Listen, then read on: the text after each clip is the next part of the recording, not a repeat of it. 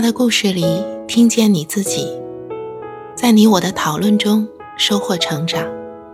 嗨，你好，我是陈芷妍。今天我想和你聊的主题是哀痛。在这一期的故事里，我们听到的是一个中年女性，她的丈夫不幸在事故中去世。这当然是一个悲伤的故事。在我们的一生中，随着我们的成长，我们经历着各种各样的变化。从小孩子到中年的阶段，我们似乎在一路上更多的拥有。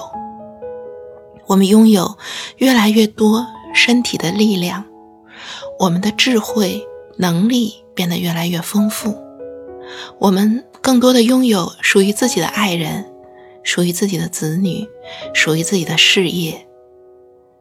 当我们一路前行的时候，不知道从某个阶段开始。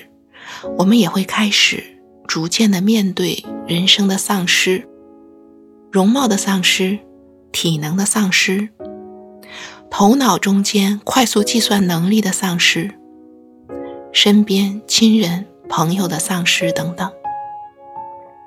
所有的这些失去，都在我们心里会留下一些遗憾，甚至留下一个伤痛的大洞。而我们需要有一个哀悼的过程，慢慢的消化这些失去。在这一期的故事里，我们听到的主人公，她因为丈夫突然离世，产生了强烈的哀痛。她不仅仅哭泣，而且把哀痛化成了愤怒，指向了那些与事故有关联的工厂。和监管部门，我们在遇到丧失产生强烈的痛苦的时候，常常难以让自己充分的、简单的陷入这种痛苦，因为这可能会把我们淹没，让我们失去希望和力量。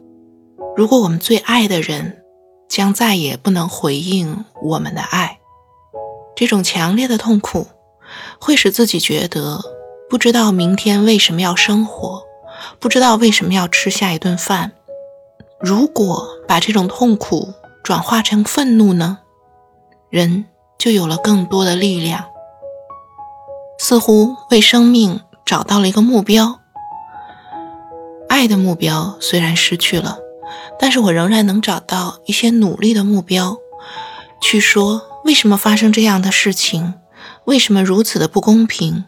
为什么有些人如此的不负责任？当我转化成愤怒和指责、追问的时候，我找到了一些事情可以做，可以让自己从绝望的痛苦中慢慢走出来。所以，这是人常常会用的一种方式来消化痛苦的情绪。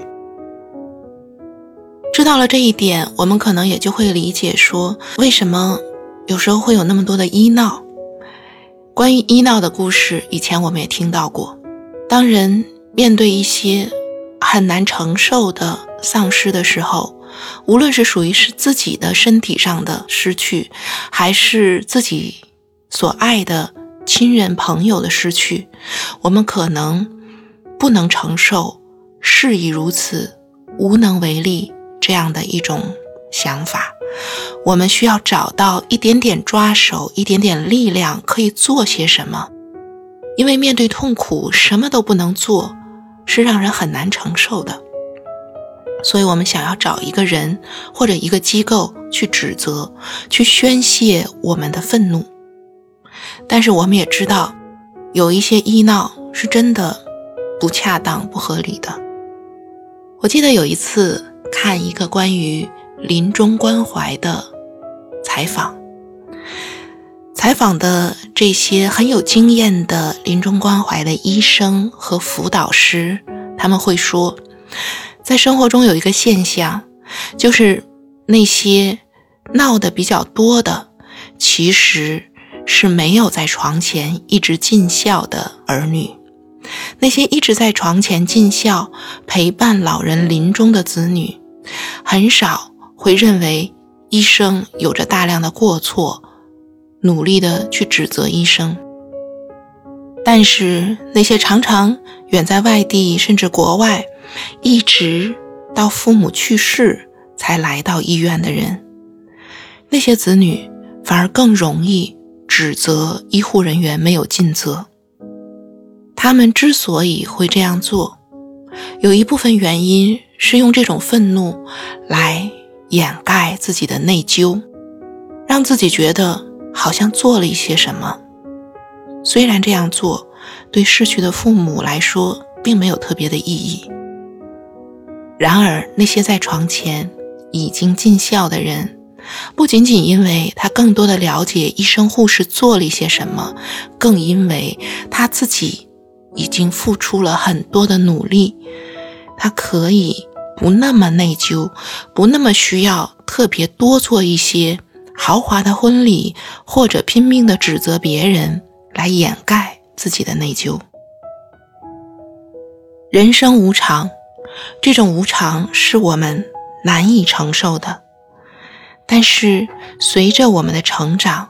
我们所要努力增长的一个智慧，就是能够面对和接纳人生的无常。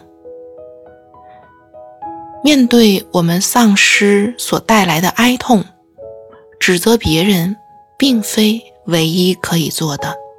你说是不是呢？你是否能想到其他可以做的事情？那么，我再讲一个小小的故事。有一位母亲，她的孩子在很年轻的时候，因为骑摩托飙车发生事故，很早去世了。